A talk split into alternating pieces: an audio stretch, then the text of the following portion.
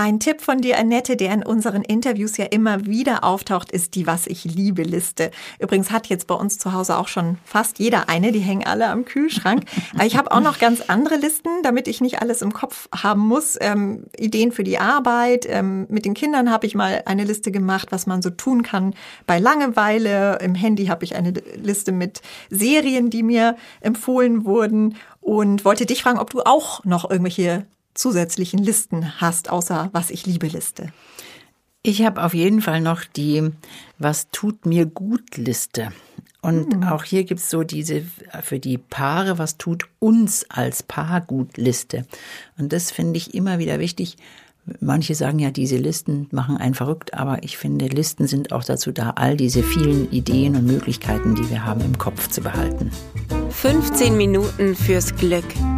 Der Podcast für ein leichteres Leben. Mit Annette Frankenberger und Antonia Fuchs. Tipps, die wirklich funktionieren. Heute machen wir zusammen eine imaginäre Liste, liebe Hörerinnen und Hörer. Unser Leben besteht ja nun mal zum aller, aller, allergrößten Teil aus Alltag. Zwar erinnern wir uns gerne dann später immer an die Highlights zurück, keine Frage, aber das dazwischen, wie wir ja von dir jetzt schon immer wieder gehört haben, Annette, das ist ganz wichtig für unser wirkliches Glück. Zwei Folgen haben wir ja auch schon dem Thema Selbstfürsorge gewidmet. Das waren übrigens Folgen, aus denen ich persönlich mit am meisten gelernt habe. Also ich finde, das ist fast so eine Art Grundkurs des Glücks und ich will es gerne nochmal Ihnen ans Herz legen, da nochmal reinzuhören. Und heute wollen wir nochmal ein bisschen konkreter werden und einen Blick auf den Alltag werfen und schauen, wo vielleicht noch mehr Platz für Gutes ist. Der Inbegriff von Selbstfürsorge ist ja immer so heißes Bad, Wellness, Massage, aber der geht noch viel mehr und vielleicht ja mitten über den Tag verteilt. Also fangen wir einfach mal mit Inspirationen und Ideen an. Bist du bereit? Annette? Ja, ich bin bereit. Für mich ist das erste ähm, diese Art Selbstfürsorge, die funktioniert nur, je besser sie im Alltag verankert ist und je einfacher der Weg dahin ist.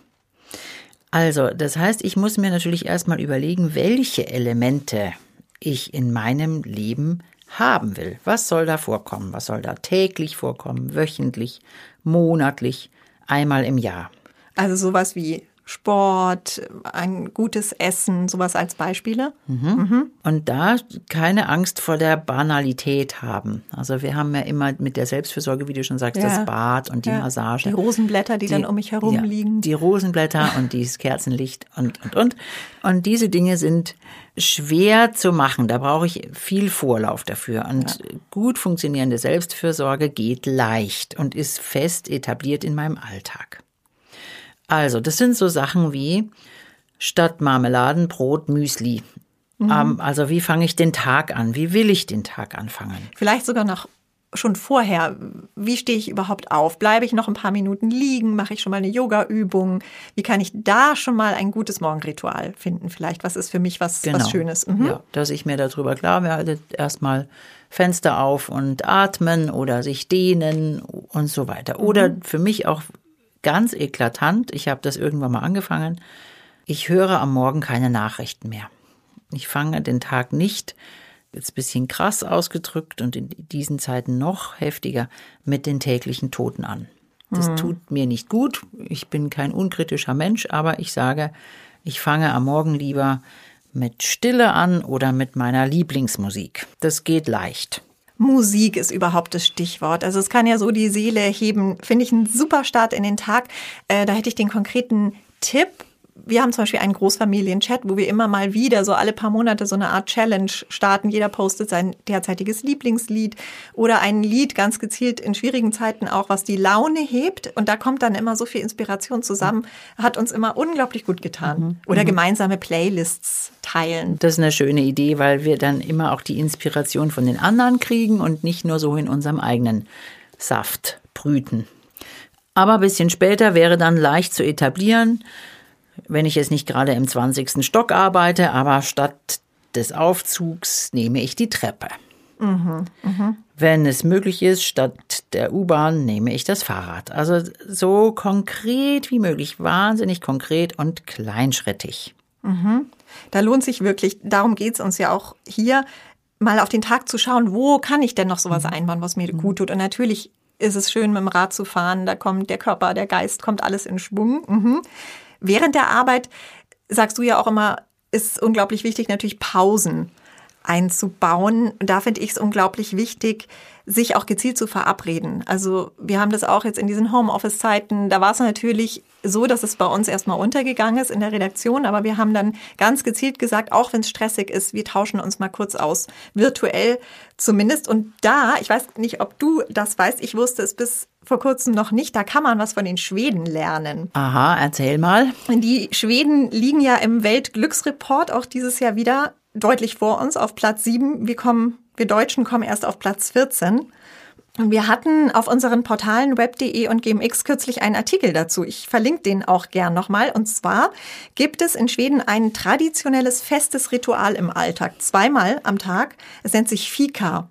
Hast du schon mal gehört? Nein, das habe ich noch nie gehört. Ich auch nicht. Und wenn du es googelst, überall mhm. sind Berichte über die Fika. Es ist eigentlich sowas wie eine Kaffeepause. Gerne auch mit Zimtschnecke oder ein Stück Torte, aber eben anders als bei uns. Also es ist viel gemeinschaftlicher. Es machen eigentlich alle mit mhm. und es ist eher komisch, wenn man bei dieser, es ist eine richtige kleine Auszeit, wenn man da nicht dabei ist jeder, der vielleicht sowas ähnliches mit seinen Kollegen schon regelmäßig macht, der weiß auch, wie gut es tut und wie das den Zusammenhalt fördert und wie sich das auch total positiv auf die Arbeit auswirkt. Deswegen jetzt wirklich an dieser Stelle nochmal ein Plädoyer für die FICA, die übrigens den Arbeitnehmern in Schweden sogar vertraglich zugesichert ist das ist toll, weil das ähm, vor allen Dingen diese Notwendigkeit von Pausen, also wirklich notwendig, mhm. ähm, klar macht. Ja. Und äh, auch da nochmal klar macht, dass wir soziale Wesen sind und dass wir uns nicht immer, aber sehr oft auch in dieser Gemeinschaft auftanken. Und drittens, dass wir diese Pausen als ähm, Selbstfürsorge aktiv einplanen müssen. Das finde ich sehr schön, das so zu machen. Mhm, ich würde also, jetzt nicht immer eine Sahnetorte dazu haben wollen, weil das wahrscheinlich schreckliche Ergebnisse zeitigt, aber das zu trinken und zu essen, was, was einem dann gut tut, was einem Freude macht und das in Gemeinschaft. Das wissen wir auch, dass uns das allen viel, viel besser tut, dass das wichtig ist. Weil du gerade gesagt hast, fest einplanen, also du meinst auch feste Uhrzeiten eben ausmachen, sonst passt es ja immer nicht. Nee, so wo wir uns treffen, also um 10 Kaffeepause oder um 12 oder um 16.30 oder was auch immer, sodass dann da alle kommen und dass, das, dass man das so ernst nimmt. Also diese kleinen täglichen Dinge, die müssen wir vielleicht wirklich in den Kalender reinschreiben. Das ist eins von diesen ganz wichtigen Dingen. Ich muss diese Sachen festhalten. Jeden Donnerstag mache ich das und das, jeden Tag mache ich das und das, jeden Morgen so, jeden Abend so. Damit ich es nicht nur einmal mir vornehme und dann einmal durchziehe, sondern das ist ein Hinweis, wie man es dauerhaft auch in seinen Alltag integrieren kann, damit es quasi ja zu so einer Gewohnheit wird, die ich aber wiederum unterstütze durch, ich trage mir das heute in den Kalender ein, vielleicht heute auch mal nur ein Tag für mich oder meine beste Freundin. Wir brauchen solche Gewohnheiten und so ritualisierte Tätigkeiten, weil das wissen alle, der Mensch ist ein Gewohnheitstier. Hm. Und da können wir uns gute und schlechte Gewohnheiten gleichermaßen antrainieren. Und es braucht ein bisschen Geduld, um neue Gewohnheiten zu etablieren. Da kursieren verschiedene Zeiten im Netz. Wie lange dauert es, bis man eine neue Verhaltensweise äh, etabliert hat? Ja, was würdest du sagen? Also ich würde sagen, drei Monate oder mhm. diese berühmten 100 Tage ist sehr, sehr realistisch, bis mhm. wir dann nicht mehr drüber nachdenken. Mhm. Und außerdem darf man auch weiterhin ein bisschen drüber nachdenken, es darf in den Kalender eingeschrieben werden. Und das finde ich wichtig. Und bitte, wenn ich was verändern will, fangen Sie klein an. Also nicht gleich das riesige Programm. Ich möchte jetzt meine Ernährung komplett umstellen. Hm. Das macht uns Stress und der, die Möglichkeit, dass wir scheitern, ist relativ hoch. Und dann gehen wir in diese Selbstanklage und das ist in jeder Hinsicht negativ für uns. Fangen wir klein an. Also mhm. so wie ich vorher gesagt habe, okay, auf das Marmeladenbrot kann ich verzichten. Ich esse stattdessen was anderes in Zukunft. Und das erstmal zu etablieren, bevor ich dann das nächste anfange. Was, glaube ich, auch Übung erfordert, ist dieses den ganzen Tag über eigentlich auch immer wieder in sich hineinhorchen, was brauche ich denn jetzt gerade in diesem Moment? Ich habe vielleicht die, die Fika-Pause jetzt für 11 Uhr ausgemacht, aber eigentlich mhm. brauche ich jetzt, ich merke, ich brauche jetzt eine Pause und ich glaube, das ist gar nicht so selbstverständlich, wie es sich anhört, die dann auch zu machen. Viele ziehen es ja dann doch durch in dem Moment. Also wir sind ja alle große Meister im über uns selbst hinweggehen. Also da, mhm. da sind wir oft uns selbst die ärgsten Feinde, weil wir diese, dieses Bedürfnis nach Pause, nach Frischluft, auch nach Essen und Trinken wirklich oft vernachlässigen. Und es sind einfache Sachen. Es geht jetzt nicht darum, permanent Nabelschau zu betreiben, wie das immer so schön heißt. Immer was brauche ich, damit es mir gut geht und nur noch in diese Bedürfniserfüllung zu gehen, sondern es geht darum, diese einfachen, ganz einfachen Dinge, die zu beachten. Habe ich genug zu trinken? Geht's mir gut? Habe ich Luft? Habe ich genügend Bewegung? Alles das, was Menschen brauchen, damit es ihnen gut geht. An das zu denken und das zu etablieren. Wichtig fand ich auch, was du in den Selbstfürsorge, in der Selbstfürsorge Doppelfolge gesagt hast, auch über die Reihenfolge immer wieder nachzudenken. Also, dass ich jetzt ähm, mich frage, muss ich jetzt wirklich jetzt einkaufen gehen oder kann ich vielleicht doch jetzt erstmal noch den Spaziergang machen und dann mache ich das danach? Dann fühle ich mich vielleicht wieder ein bisschen kraftvoller. Und auch nicht, finde ich, die Selbstfürsorge auf den Abend verschieben. So wie man es oft, so jetzt mache ich erst alles und dann am Abend mache ich dann noch die Yoga-Übungen und dann mhm. ist ja doch meistens keine Zeit, sondern sich ganz bewusst die vorziehe. Unbedingt, weil wir für viele Dinge am Abend auch einfach zu fertig sind. Also wenn ich dann auf der Yogamatte einschlafe, ähm, ist das auch okay. Also ich darf ja gnädig mit mir sein, wenn die Dinge nicht klappen, die ich mir vorgenommen habe.